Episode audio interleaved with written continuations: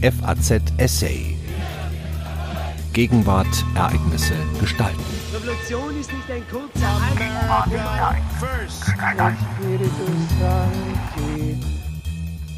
Weimar in Westminster. Die Bemühungen Boris Johnsons, mit den britischen Verfassungsgesetzen zu spielen, müssen hellhörig machen. Dass der Premierminister dies unter Berufung auf das Referendum und damit auf die Demokratie tun kann, verweist auf deren paradoxe Selbstgefährdungspotenziale. Ein Essay von Prof. Dr. Andreas Wirsching.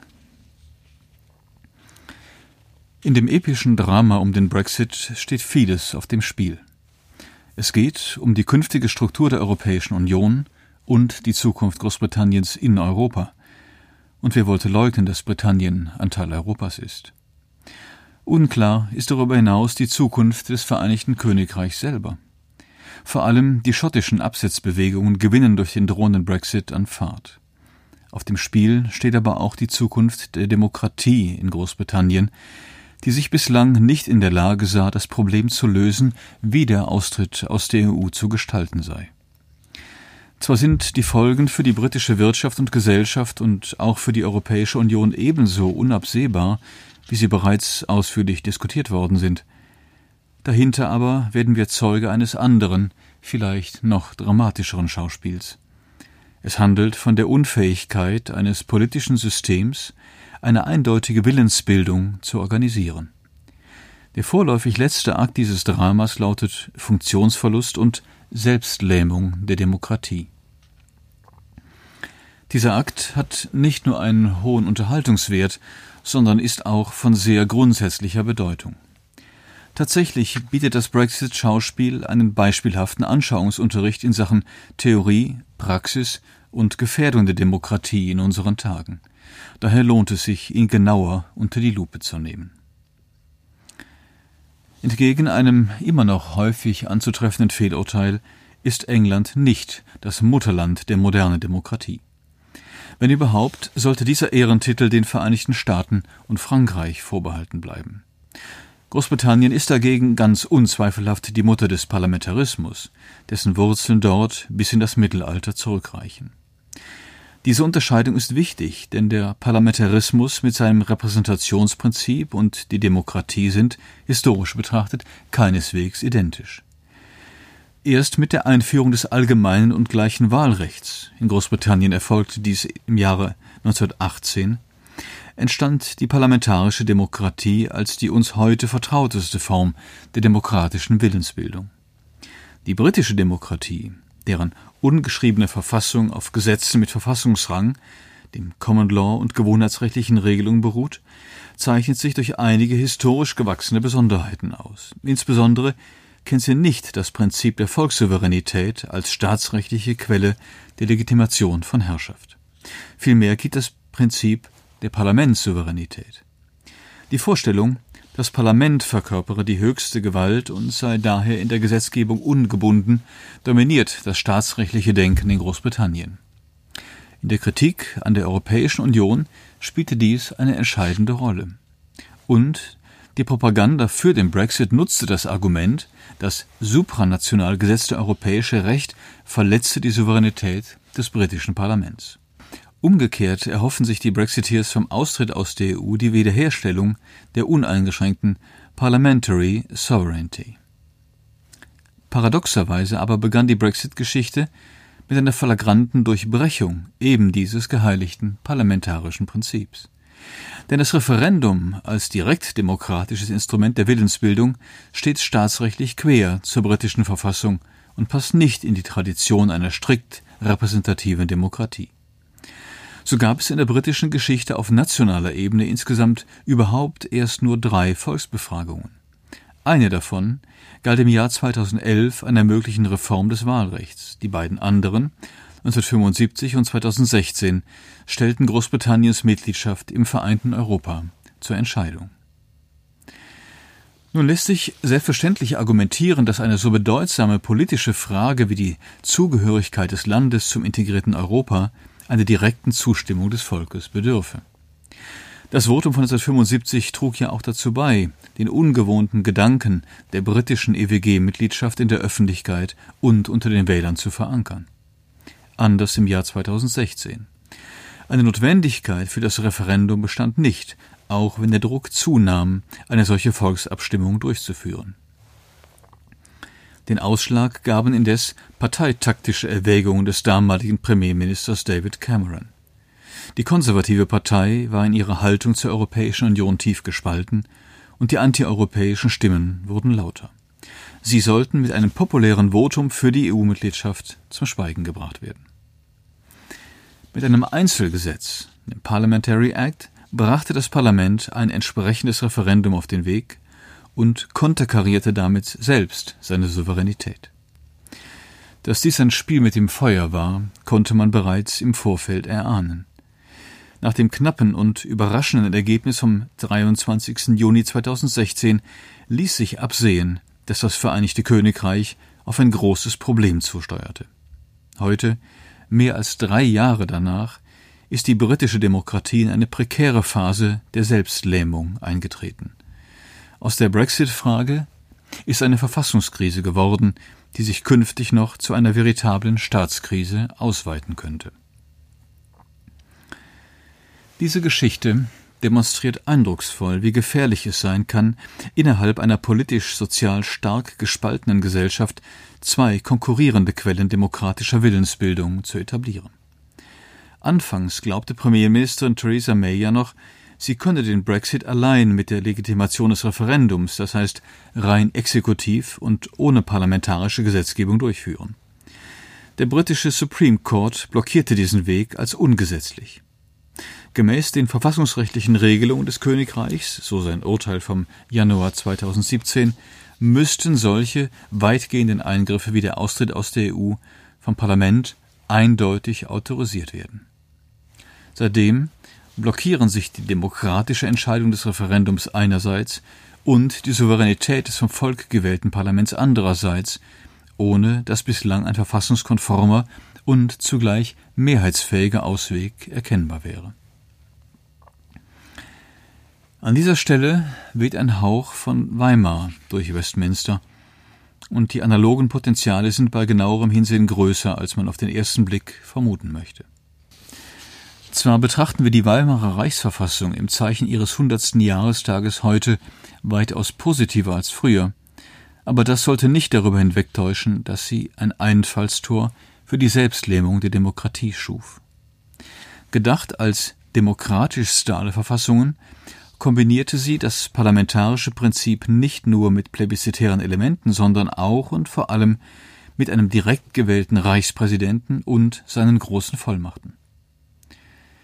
Zwar ließ sich das 1919 beim besten Willen nicht voraussehen, aber ab 1930 führte das Gegeneinander von Reichstag und Reichspräsident zunächst zum Funktionsverlust, sodann zur Lähmung, schließlich zum Ende der Weimarer Demokratie. Es entstand ein Vakuum, das die Feinde der Demokratie besetzten. Hitler siegte nicht einfach von außen gleichsam im Sinne einer gewaltsamen Überwältigung der Demokratie. Und schon gar nicht war er ein aus der Tiefe hervorgegurgelter Dämon, wie man in dieser Zeitung noch im Jahr 1955 lesen konnte. Vielmehr hing sein Erfolg von einer Vielzahl von Voraussetzungen ab, die die Weimarer Demokratie bereits aus sich heraus geschaffen hatte. Hierzu gehörte zunächst der partielle Zusammenbruch des Parteiensystems. Insbesondere erodierte seit 1928 der konservative Pfeiler des Weimarer Parlamentarismus, als Alfred Hugenberg die Deutschnationale Volkspartei mit seinem fundamental oppositionellen Kurs in die Sackgasse trieb. Zugleich vollzog die nationalliberale Deutsche Volkspartei einen Schwenk nach rechts, womit sie das Scheitern der letzten parlamentarischen Koalition im März 1930 vorherbestimmte. Die etablierten Parteien im Reichstag waren nicht mehr in der Lage, aus ihrer Mitte heraus eine parlamentarische Regierung zu bilden. Der dadurch erzeugte Funktionsverlust wirkte sich fatal aus. Denn für die Überzeugungskraft der parlamentarischen Demokratie ist ja längst nicht nur die ideale Frage entscheidend, ob die Wähler allesamt überzeugten Demokraten sind. Wichtiger ist es, dass die parlamentarische Politik funktioniert, das heißt, dass sie akzeptable Ergebnisse hervorbringt. In dem Maße, in dem das nicht mehr gegeben war, wandte sich ein Großteil der bürgerlich-liberalen und konservativen Wähler von der Weimarer Demokratie ab und suchte nach Alternativen. Nicht nur von ferne erinnert das Geschehen in Großbritannien an eine entsprechende Krise des Parteienstaates. Schon seit Jahren verlieren die Tories an Integrationskraft. Sie sind ideologisch zutiefst gespalten und drohen über den Brexit sich selbst zu zerlegen. Auch die Labour Party ist in sich gespalten, wie sie gerade auf ihrem jüngsten Parteitag abermals bewiesen hat. Überdies bestehen zwischen ihr und den Konservativen, bislang jedenfalls, unüberbrückbare Gegensätze. Für viele Tories und auch Liberaldemokraten ist die Labour Party eher ein politisches Hassobjekt als ein potenzieller Partner, zumindest solange sie von Jeremy Corbyn geführt wird. Die Folge dieser parteipolitischen Spaltungen und Unvereinbarkeiten ist ein galoppierender Funktionsverlust des Parlaments. Weder kann es die von Boris Johnson gebetsmühlenartig wiederholte Aufforderung erfüllen, den Brexit zu realisieren, noch ist es zu einer gestalterischen Initiative in der Lage, die notwendig wäre, um die Lähmung zu überwinden. Beides erzeugt einen massiven Ansehensverlust des Parlaments und seiner Abgeordneten. Die pflegelhafte Lümmelei, die Johnsons neuer Whip, Jacob Rees-Mogg, bei der Debatte über ein No-No-Deal-Brexit-Gesetz an den Tag legte, symbolisierte das in doppelter Hinsicht. Sie offenbarte seine eigene Verachtung für das Unterhaus. Zugleich trug die Geste dazu bei, die ohnehin schon begrenzte öffentliche Wertschätzung des Parlaments und seiner Abgeordneten noch weiter zu reduzieren. Wenn allerdings das Parlament in der repräsentativen Demokratie an Funktionsfähigkeit einbüßt, dann ist das Herz der politischen Willensbildung betroffen. Sehr rasch werden andere Kräfte an seine Stelle treten. 1930 in der Weimarer Republik war das jene Gruppe, die um den Reichspräsidenten Hindenburg eine andere, kraftvollere, nationalistische und nicht zuletzt antisozialdemokratische Politik durchsetzen wollte. Auf der Basis der plebiszitären Legitimation des Reichspräsidenten avancierte der Zentrumspolitiker Heinrich Brüning zum Kampfkanzler gegen den Reichstag. Im heutigen Großbritannien bezieht Boris Johnson die Legitimation für seine Politik aus dem Plebiszit von Juni 2016 und wird damit zum Kampfpremier gegen das Parlament. Die verfassungspolitischen Gewichte verschieben sich und es erfolgt die Polarisierung zwischen Parlament und Exekutive. Seit Johnsons erstem Regierungstag ist unverkennbar, dass er seine Brexit-Politik am Parlament vorbei durchsetzen will. Wenn er es denn könnte, würde er das Parlament einfach auflösen, um in der darauf folgenden parlamentslosen Zeit den Brexit ohne Deal durchzuführen und sich bestmöglich auf eine Neuwahl vorzubereiten. Als Brüning im Juni 1930 mit seiner Haushaltsvorlage im Reichstag scheiterte, vermochte er diesen nach Hause zu schicken. Ihm half der ominöse Artikel 25 der Weimarer Verfassung, der es dem Reichspräsidenten erlaubte, den Reichstag ohne weiteres aufzulösen, wenngleich, Zitat, nur einmal aus dem gleichen Anlass. Zitat Ende. Kein Zweifel, Boris Johnson würde eine solche Verfassungsvorschrift zur Aushebelung des Parlaments zu schätzen wissen und sie auch nutzen. Bis 2011 wäre dies auch möglich gewesen.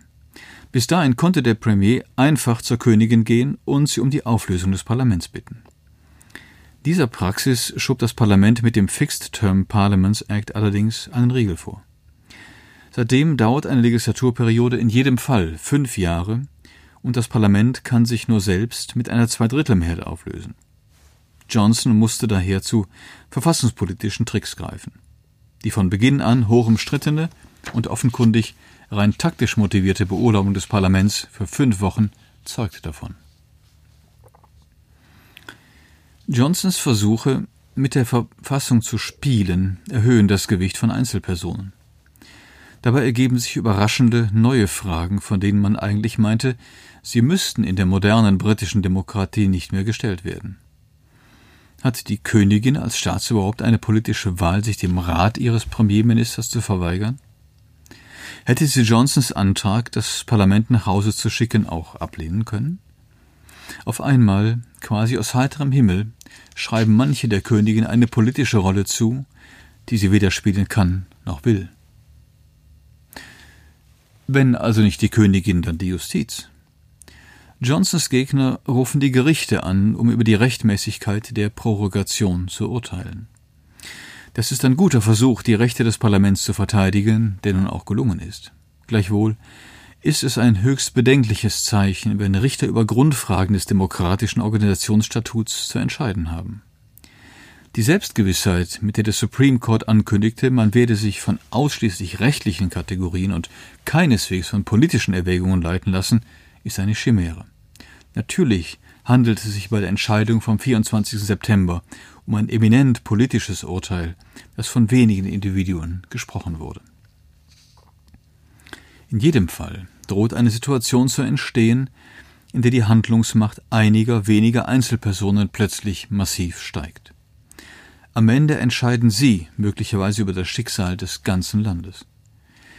In einer Demokratie in der modernen Massengesellschaft ist das nicht nur ungewöhnlich und systemwidrig, sondern auch ein untrügliches Zeichen für das Vakuum, das die Selbstlähmung der Institutionen erzeugt hat. Der Verlauf der Endphase Weimars bleibt ein Menetekel dafür, wohin eine solche Entwicklung führen kann.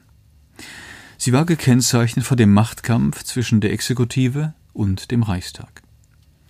Nach dessen Ausschaltung war es 1932-33 ein gutes Dutzend Männer, das die entscheidenden Winkelzüge ausführte, beginnend mit dem Reichskanzler Franz von Papen, der keinerlei Mehrheit im Reichstag hatte, über den intriganten General von Schleicher, der im Hintergrund lavierte, bis zum Reichspräsidenten Hindenburg, der die Reichskanzler ernannte und entließ und den widerspenstigen Reichstag auflöste. Ohne Hindenburgs eigenständige demokratische Legitimation als direkt vom Volk gewählter Reichspräsident wäre dies nicht möglich gewesen. Eben diese Legitimation fiel in die Hände der nationalkonservativen Gegner der Demokratie. Diese Geschichte zeigt paradigmatisch, dass die Feinde der Demokratie im Parlament ihren hauptsächlichen Widerpart sehen. Um die eigene Herrschaft zu sichern, müssen sie zunächst das frei gewählte Parlament gewaltsam auseinandertreiben, gleichschalten oder eben auflösen, in jedem Fall aber zum Schweigen bringen. Soweit wird es in Großbritannien nicht kommen. Aber die Bemühungen Boris Johnsons für seinen groß angekündigten Vorhaben to deliver Brexit mit den britischen Verfassungsgesetzen zu spielen, müssen hellhörig machen. Dass Johnson dies unter Berufung auf das Referendum und damit auf die Demokratie tun kann, verweist auf deren paradoxe Selbstgefährdungspotenziale. Große Teile des Königreiches halten freilich an einem anderen, repräsentativen Demokratieverständnis fest. Hierfür ist das britische Parlament zur Burg geworden, und es ist durch das Urteil des Supreme Court weiter gestärkt worden. Gleichwohl, sollte am 31. Oktober tatsächlich ein ungeregelter Brexit erfolgen, so werden die Briten eine extrem bittere Debatte über den Zustand und die Legitimationsbasis ihrer Demokratie ausfechten müssen. Die Schotten werden in einem neuen Unabhängigkeitsreferendum vor die ebenso bittere Wahl gestellt sein, sich zwischen Europa und Großbritannien entscheiden zu müssen. Dass Umfragen zufolge eine Mehrheit der Tories bereit ist, für den Brexit auch in Kauf zu nehmen, dass das Vereinigte Königreich nach mehr als 300 Jahren auseinanderbrechen könnte, ist Teil des Problems. Großbritannien ist ein zutiefst gespaltenes Land. Das ist nichts Neues. Klassisch geworden ist Benjamin Disraelis Formel von den Two Nations, mit der er die extreme soziale Ungleichheit im viktorianischen Britannien auf den Nenner brachte. Wie indes eine tief zerklüftete Gesellschaft den nötigen Zusammenhalt gewinnt, um sich selbst in Freiheit zu regieren, ist eine alte demokratietheoretische Frage und ein durchaus aktuelles Problem. Zu den großen Stärken des britischen Königreichs gehörte es, dass es mit der lang eingeübten parlamentarischen Regierungsweise einen zuverlässigen Mechanismus zur Regelung politisch-sozialer Konflikte hervorgebracht hat. Einerseits erweiterten die Wahlrechtsreformen des 19. und frühen 20. Jahrhunderts die soziale Basis der Politik bis hin zur vollen Demokratisierung. Andererseits gewährleistete das britische Parlament mit seinen altehrwürdigen Traditionen, Gesetzen und Bräuchen eine große Flexibilität der politischen Willensbildung. Die Besonderheit des Parlamentarismus ist es ja, dass die politische Macht nicht nur an das Votum der Mehrheit, sondern auch an den Modus der Begründung gekoppelt ist. Im Parlamentarismus kann niemand glaubhaft beanspruchen, exklusiv über die alleinig richtigen politischen Rezepte zu verfügen.